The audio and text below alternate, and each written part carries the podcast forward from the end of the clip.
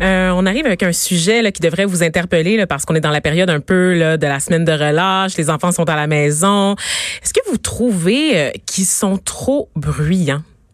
Moi, euh, oui, je trouve que vos enfants sont trop bruyants. Je suis pas encore mère, je les trouve bruyants. Je sais que je vais devenir mère éventuellement, puis je vais trouver les miens bruyants aussi.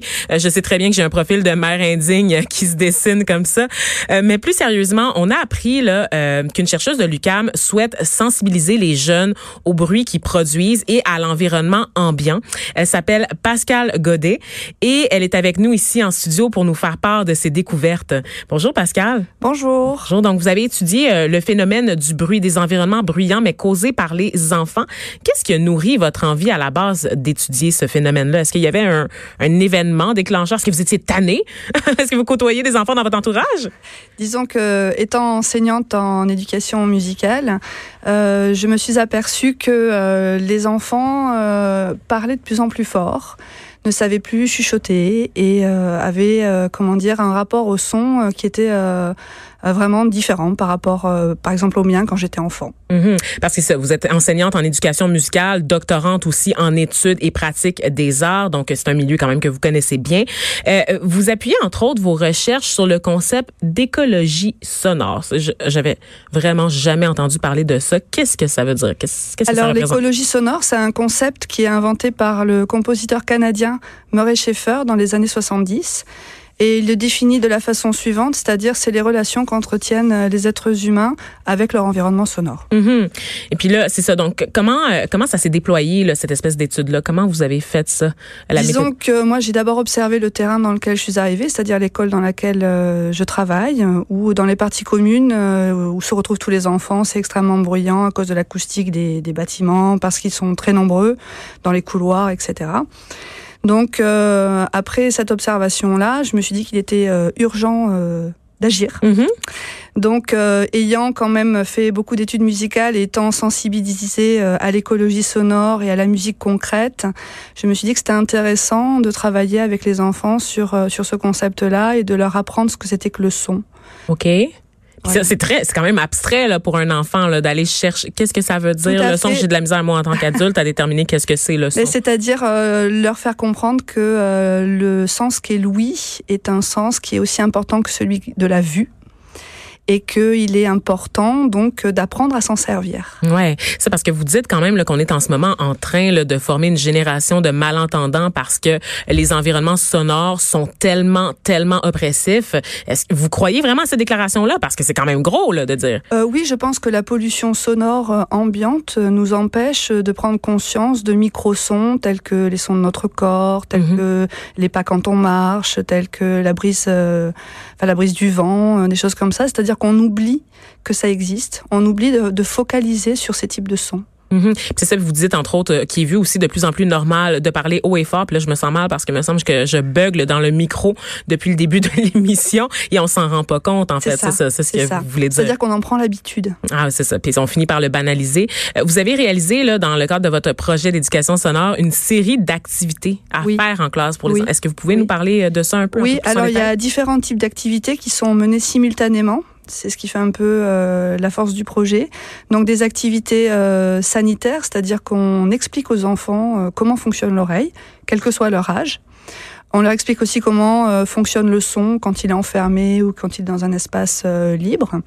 ensuite, on a des actions de vivre ensemble. Donc, on a inventé un permis sonore de circuler justement pour réguler les flux sonores mm-hmm. dans les parties communes. Et puis après, il y a des actions pédagogiques à proprement parler, où à l'intérieur des cours, on propose des actions euh, interdisciplinaires où le son est à la base de toutes euh, les actions pédagogiques. Et tout se fait par le médium, on va dire, de l'art, donc euh, le son mélangé aux mathématiques ou le son avec le français. Donc, on peut avoir des actions de type promenade sonore ou écoute les yeux bandés.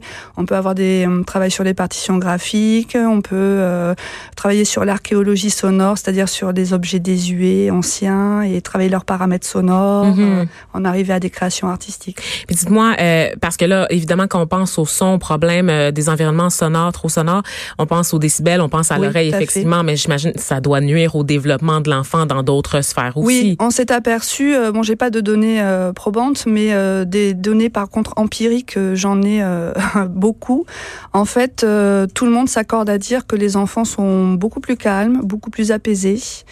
Et que donc, euh, évidemment, leur, leur concentration aussi est, est- est- Et maximiser. Oui. Puis on imagine que les, les professeurs aussi sont beaucoup plus calmes et apaisés. Vous devez Oui. avoir des échos, en fait, de ce Oui, projet-là tout à autour de fait. vous. Puis on a intégré aussi la langue des signes puisqu'on leur demande à certains endroits de, de faire le silence pour ne pas euh, nuire aux classes qui travaillent lorsqu'ils traversent les couloirs. Euh, la langue des signes est un bon moyen. Enfin bon, moi je, je crois à son enseignement Mhm, est un bon moyen pour ben, justement discuter dans les couloirs sans euh, produire de son. Mhm. Est-ce que vous pensez, puis là je reviens euh, à la, à la question là par rapport à l'impact sur les enfants, là, que le, les fameux troubles de les TDA là, dont on parle, TDAH, là, oui, oui. c'est ça TDAH et TDA aussi parce qu'il n'y a pas toujours euh, l'hyperactivité, qui sont super répandus dans les écoles euh, à un point tel où on crée un surdiagnostic. Mais pensez-vous qu'il peut avoir des fondements euh, liés à la distraction par le bruit? Bah, disons que moi j'ai fait une expérience qui m'a euh, marqué justement dans mon l'expérience que j'ai faite euh, d'écoute euh, sonore les yeux bandés. Donc Ok. j'ai bandé les, les yeux des enfants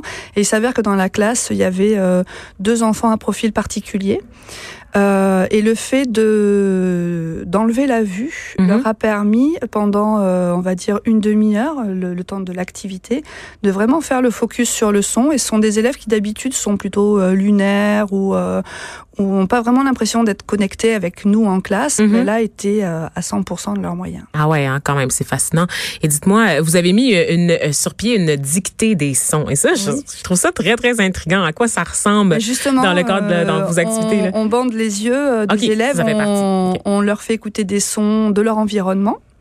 Et puis on leur demande juste de les décrire avec un vocabulaire euh, précis de localisation, un vocabulaire euh, sonore, musical, euh, de façon à, enrichir le vocabulaire de l'enfant. C'est puis là, vous êtes au Collège international Marie de France. Espérez-vous que votre initiative fasse des petits?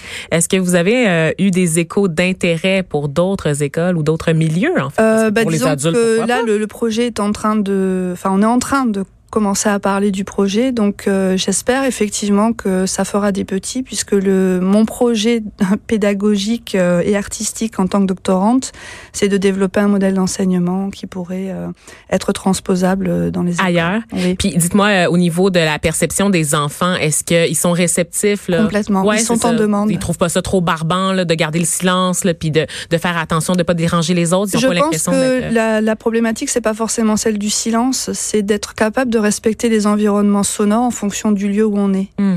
Et c'est ça qui est compliqué en fait. C'est-à-dire que c'est pas forcément leur demander d'être muselés, mais de se dire bon, à cet endroit, je vais chuchoter et non pas euh, parler euh, excessivement fort. Ou là, par contre, je dois faire le silence parce que cet endroit-là me le demande, ou l'activité que je fais me le demande. Puis là, je pense aux parents là, qui sont à l'écoute de l'émission en ce moment euh, parce que, bon, oui, il y a le confort de la classe, hein, cette expérience-là qui est vécue dans une salle de classe. Mais à la maison, quand on sait, par exemple, euh, que les enfants euh, sont en contact avec des jouets, des jeux vidéo, des jeux à l'ordinateur qui produisent énormément de bruit aussi, même dans à l'extérieur, dans notre environnement, qu'on se promène dans la rue, c'est agressant aussi. Qu'est-ce qu'on peut faire comme parents? Là? Quels conseils vous avez à leur donner euh, pour, en, concernant l'éducation ce bruit? qui, est, ce qui est problématique avec les enfants, c'est euh, l'écoute au casque. Donc, euh, ils écoutent beaucoup de sons au casque et, euh, et longtemps. Ça veut dire Donc- quoi, écoute au casque? Je suis pas sûre. Ah oui, ok, d'accord. Donc, les écouteurs. Les écouteurs, oui, tout à fait. Et donc, euh, ça, c'est problématique parce que il, il, euh, il y a des alertes qui sont données, donc où il faut euh, donc réduire le nombre de décibels euh, dans dans les écouteurs et écouter moins longtemps. Éviter aux enfants justement de de, de dormir casqués. OK. Ça arrive, ça, ouais? Oui, OK, beaucoup. bon. On en prend bonne note. J'espère que, que si vous êtes à la maison, vous avez, vous avez pris des notes, vous aussi. Euh, Donc, merci, euh, Madame Pascale Godet, enseignante, je le rappelle, en éducation musicale et doctorante en études et pratiques des arts. Euh, C'était vraiment, euh, vraiment un sujet d'étude passionnant. Donc, bonne chance dans vos démarches par la suite. Merci à vous de m'accueillir. De 13 à